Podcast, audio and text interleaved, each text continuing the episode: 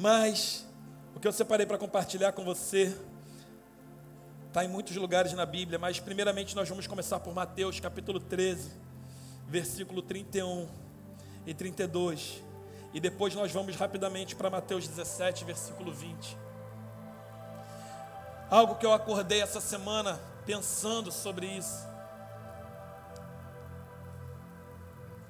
E lá em Mateus 13, quantos abriram? Diga amém.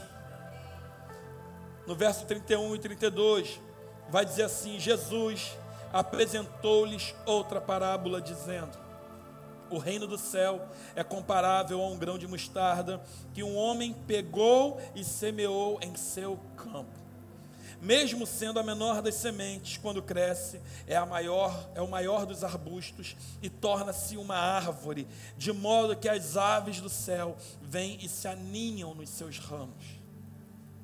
Agora vamos para Mateus 17, 20, que vai dizer assim: Se tiverdes fé do tamanho de um grão de mostarda, direis a este monte: passa daqui para lá, e ele passará, e nada vos será impossível. Amém. Pai, vamos orar um minuto. Pai, eu oro para que essa palavra, que vai ser semeada como um grão de mostarda nos nossos corações nessa noite, ela possa crescer, ela possa, na verdade, entrar na terra, morrer a semente, germinar e vir para fora a ponto de crescer, multiplicar e frutificar, Pai. Para que o teu nome seja glorificado através do clamor da igreja que te adora. Em nome de Jesus. O que me chama a atenção aqui usa Jesus, ele usa esses dois exemplos.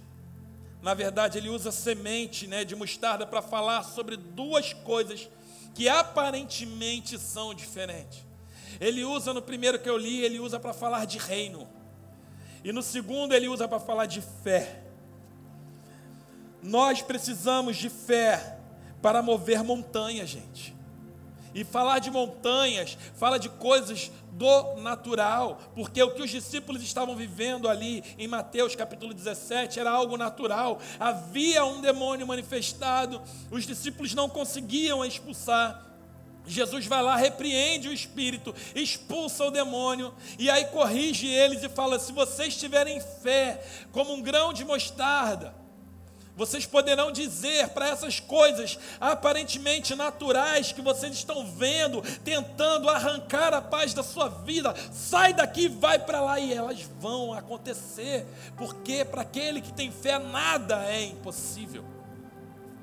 E ele também vai dizer lá em Mateus em Mateus 13 que o reino do céu é comparado a um grão de mostarda de forma que é pequeno demais, mas quando plantado, cuidado, semeado, ele cresce e se torna um grande arbusto e se torna uma grande árvore, ao ponto de servir de abrigo para as aves do céu. Então eu e você precisamos dessa fé para mover montanhas, mas também precisamos de fé para provar do reino. Muitas vezes nós queremos fé apenas para mover montanhas, mas o que adianta mover montanhas e não provar do reino? Nós fomos chamados, primeiramente, para provar do reino. Jesus, quando ele apareceu pregando, ele não falou: Olha, o movedor de montanhas chegou. Não, ele falou: O reino do céu chegou. Arrependam-se, creiam no Evangelho, e agora eu vou arrancando as montanhas e as muralhas do seu caminho. Você vai ver que, primeiramente, o objetivo e o objeto da fé, ele vem para fazer com que não montanhas sejam retiradas no nosso caminho, não obstáculos sejam retirados do, do, do nosso percurso, mas vem para que o reino entre na nossa vida, para ser inserido e para que nós sejamos inseridos no reino, chamado para ser um cidadão do visita eu quero falar para você: você foi chamado para ser um cidadão do reino, desse reino que começa como um grão de mostarda. O reino de Deus, ele não, se, ele não se apresenta como uma grande árvore imediatamente, ele se apresenta como um grão de mostarda. Eu, falei, eu falava com a minha esposa, eu, quando estava separando isso, pena que já era sexta-feira, porque eu queria ter comprado um saco de grão de mostarda e dar para todo mundo que entrasse na igreja. E você não ia entender muito bem o que você estava fazendo com aquilo, talvez alguns nem saber, né? Mas a verdade é que eu queria que você tivesse a dimensão do que é um grão de mostarda, de tão pequenininho que é. Mas a verdade é que o tamanho para Deus não importa, importa o que está contido dentro da semente. Jesus ele vira para Marta, lá quando Lázaro está morto, ele vira para Marta: Olha, eu não disse para você, se você crê, você verá a glória de Deus. Sabe o que, que falta para nós virmos a glória de Deus? Acreditar. Acreditar. Acreditar em quê? Acreditar no homem não, acreditar no que Deus semeou no teu coração. O homem vai falhar, mas Deus falha. O homem vai errar, mas a palavra de Deus é infalível. E se nós só nos relacionamos com o homem por quando as suas palavras são infalíveis, tem, um, tem uma coisa muito errada acontecendo com a nossa fé, porque a nossa fé já não está fundamentada naquilo que não se vê, mas naquilo que se vê. Então eu e você somos chamados não para ter uma grande semente, mas para trabalhar com a semente que somos. Porque a questão não é o tamanho da semente, mas o potencial que está dentro dela. Jesus nos mostra que dentro de homens e mulheres tão pequenos como nós, existe potencial. Você tem noção que quando Jesus fala de reino, ele chama homens e mulheres para carregar o seu reino. Ele chama homens e mulheres para multiplicar o seu reino na terra. Ele não foi atrás, ele não foi nas escolas. Ele não foi no, nos sinédrios atrás do, do, do, dos fariseus e dos homens que já eram estudados acerca da lei. Eles não foram nesses lugares. Ele foi nos lugares mais baixos. Ele foi atrás dos cobradores de impostos, dos homens que não tinham nada para oferecer. Ele foi atrás dos pescadores. Ele foi atrás de pessoas comuns, como eu e você, para através da sua grandeza pegar a nossa pequenez e transformar para a glória dele.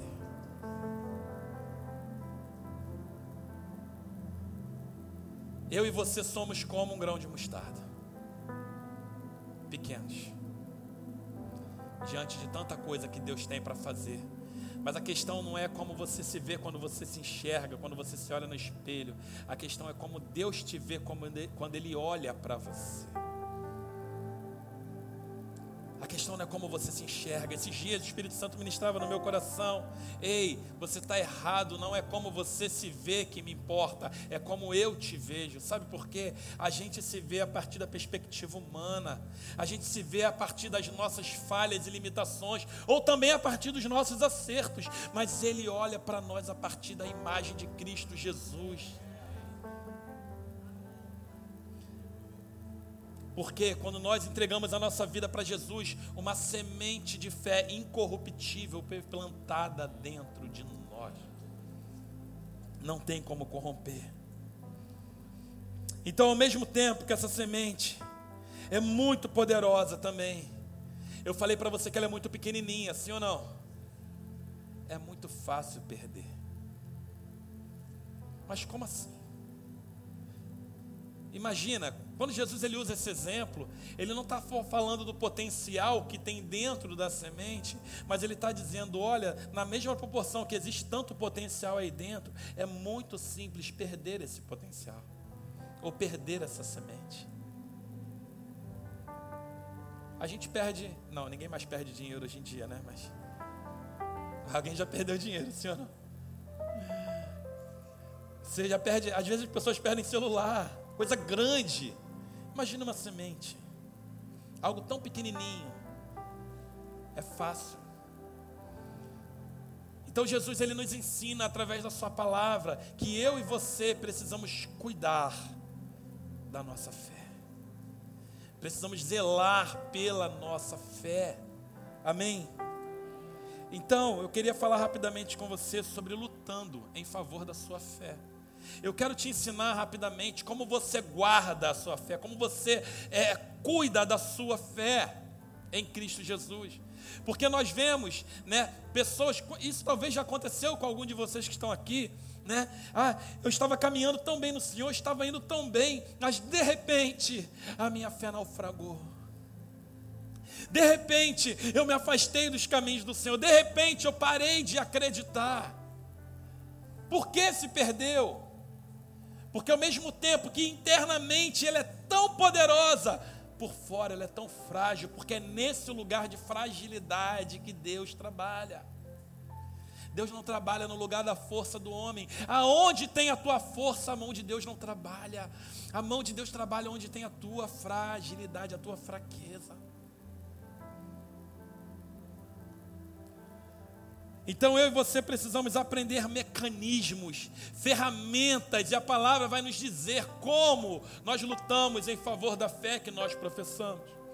Então, lá em Judas, capítulo 1, no verso 3, Judas ele está escrevendo essa carta de um capítulo rico.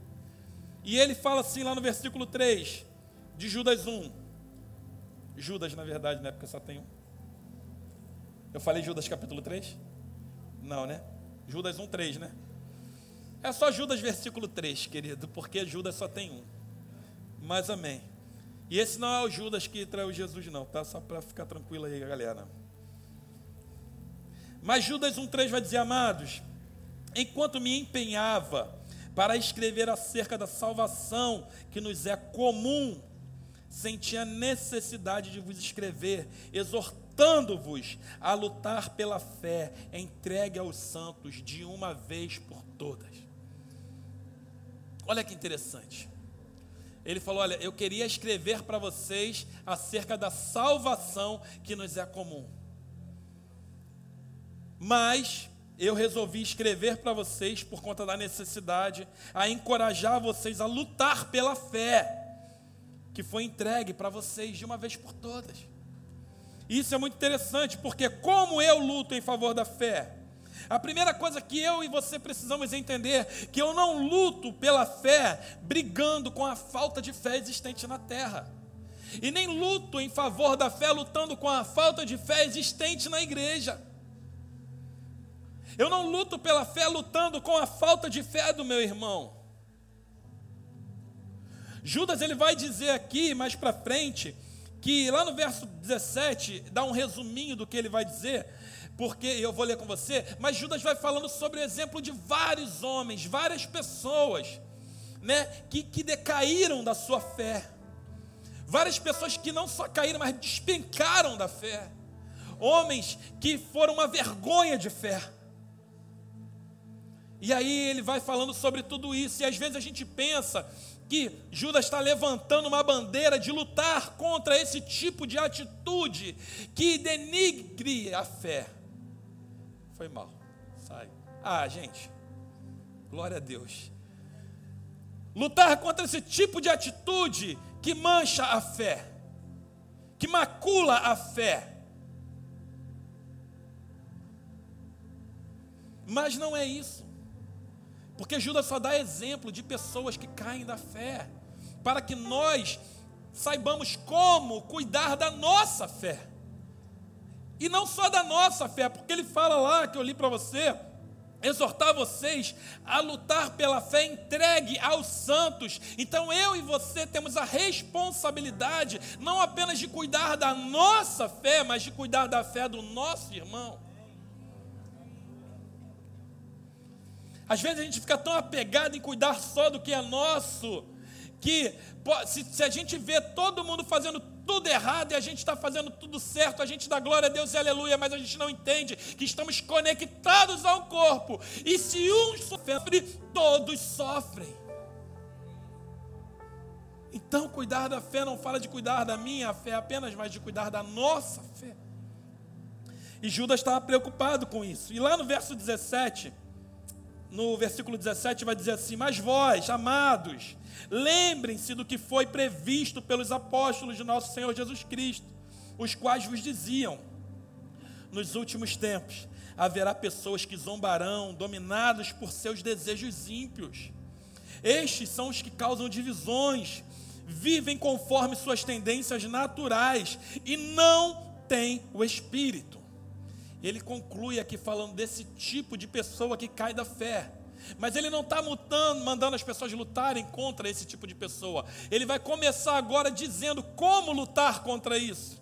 Ele vai dizer, mais vós, fala vós, amados, edificai-vos sobre a vossa fé santíssima, orando no Espírito Santo Conservai-vos no amor de Deus, esperando a misericórdia de nosso Senhor Jesus Cristo para a vida eterna, e mostrem compaixão para com alguns que estão em dúvida, e salvai-os, arrebatando-os do fogo, e a outros demonstrai misericórdia com temor, tendo repugnância até pela roupa manchada pela carne.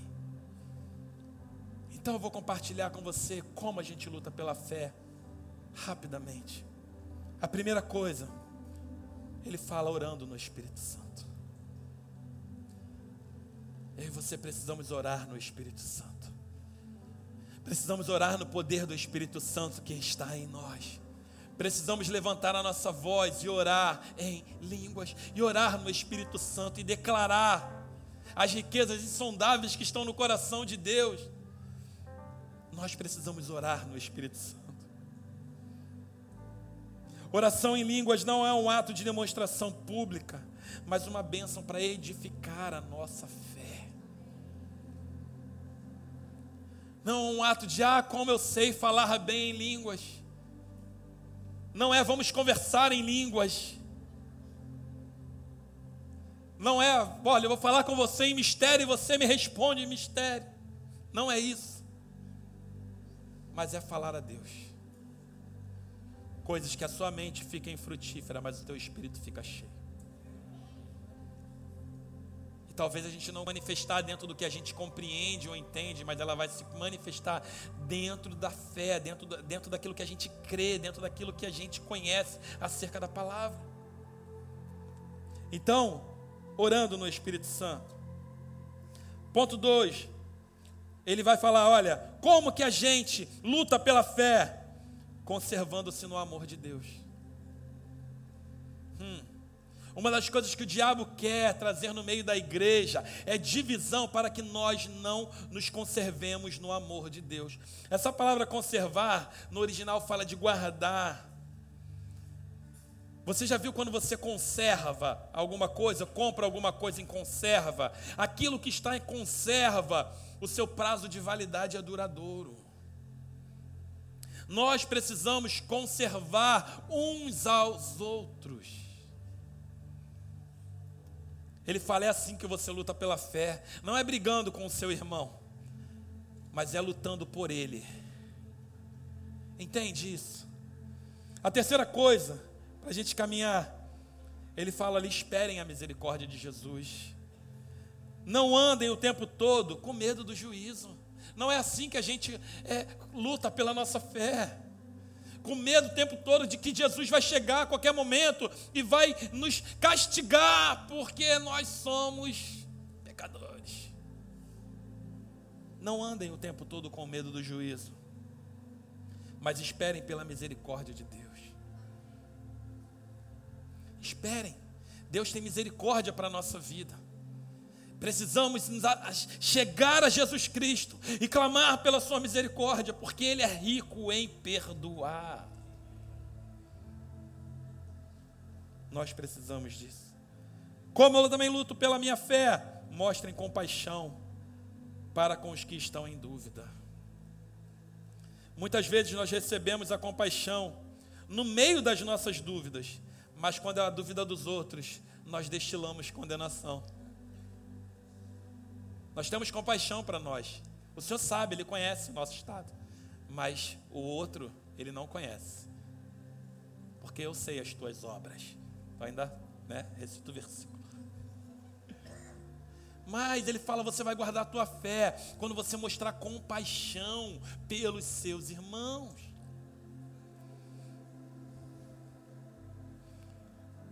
Se tem alguém andando em caminho duvidoso, nosso papel é preservar a fé e mostrar compaixão e não destilar condenação, mas trazer vida.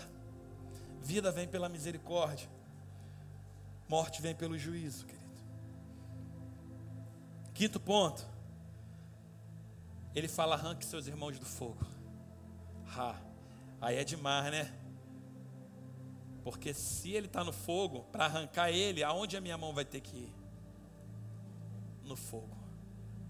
Quantos de nós estamos dispostos a arrancar os nossos irmãos do fogo? Quantos de nós estamos dispostos a sofrer o dano do fogo para arrancar os nossos irmãos do fogo? Ele fala: Isso é a atitude de quem luta pela fé. Ele vê o irmão no fogo, ele, espera aí, eu não posso deixar você no fogo. Eu vou lá, vou te tirar do fogo com o máximo que eu posso. Eu vou fazer de tudo para arrancar você daí. Se você vê seus irmãos indo para o fogo, seu papel não é se afastar dos seus irmãos e os ver queimar de longe, mas é tirar do fogo. Glória a Deus. Sexta coisa, como que eu luto pela minha fé? Ele vai falar: mostre misericórdia com temor. Sabe o que é mostrar misericórdia com temor? Ele conclui lá dizendo assim: ó, mostre misericórdia com temor, tendo repugnância até pela roupa manchada pela carne. Mostrar misericórdia com temor, olha, eu tenho misericórdia do que você está fazendo, mas eu não vou me contaminar com o que você está se contaminando. Ele precisa saber em quem, em quem confiar. Se você se contamina com isso, é você, mas eu vim aqui para ter misericórdia da sua vida. Sabe por quê? Cristo derramou misericórdia sobre a sua vida. E eu quero te tirar do fogo. Amém, igreja. Então, muito simples, fazendo isso, a sua fé, ela vai crescer. Ela vai crescer. Como que eu cresço a minha fé então, pastor? Desse jeito, ora no Espírito Santo. Conserva todo mundo, conserva no amor de Deus a igreja. Esperem pela misericórdia de Jesus. Mostrem compaixão para os que estão em dúvida. Arranque seus irmãos do fogo e mostre misericórdia sem se manchar com o pecado do outro. Porque às vezes a gente quer mostrar misericórdia, sabe como? Ah, eu entendo o que você está fazendo, querido. O que importa é que você seja feliz. Não! Se você está vendo seu irmão ir para o pecado, e você está acariciando e fala, importa que você seja feliz, você está mandando ele direto para o inferno com passaporte. Chancelado, ainda está assinando para ele. Querido, eu olha, eu já tive onde você está, mas cara, sai desse lugar. Jesus tem mais para você. Eu estou aqui por você, cara. Você quer? Vem comigo, pega na minha mão, eu vou te arrancar desse fogo começar a mover montanhas ao seu redor. Assim a sua fé vai crescer. Assim você vai começar a mover montanhas ao seu redor. Assim você vai começar a expandir o reino aonde você estiver. E para finalizar, os dois últimos versículos de Judas vai dizer assim: aquele que é poderoso, fica de pé no seu lugar. Aquele que é poderoso para vos impedir de tropeçar e para vos apresentar imaculados. Olha que incrível. Quando você faz essas coisas, quando você faz essas coisas, ele fala: olha, aquele que é poderoso para vos impedir de tropeçar, para apresentar você sem mancha e com grande alegria diante da sua glória ao único Deus, o nosso Salvador, por meio de Jesus Cristo, nosso Senhor. Seja glória, majestade, domínio e poder antes de todos os séculos, agora e para sempre. Aleluia. Você é um homem, uma mulher de fé, querido. Eu quero falar uma coisa para você. Jesus está nesse lugar. O Espírito Santo está nesse lugar. A presença de Deus está nesse lugar. O Senhor ele quer arrancar coisas de nós nessa noite através do nosso louvor, através da nossa adoração. Ele quer nos levar para mais perto dele, ele quer nos limpar e nos purificar e nos restaurar. Quantos desejam ser restaurados, purificados? Oh, aleluia.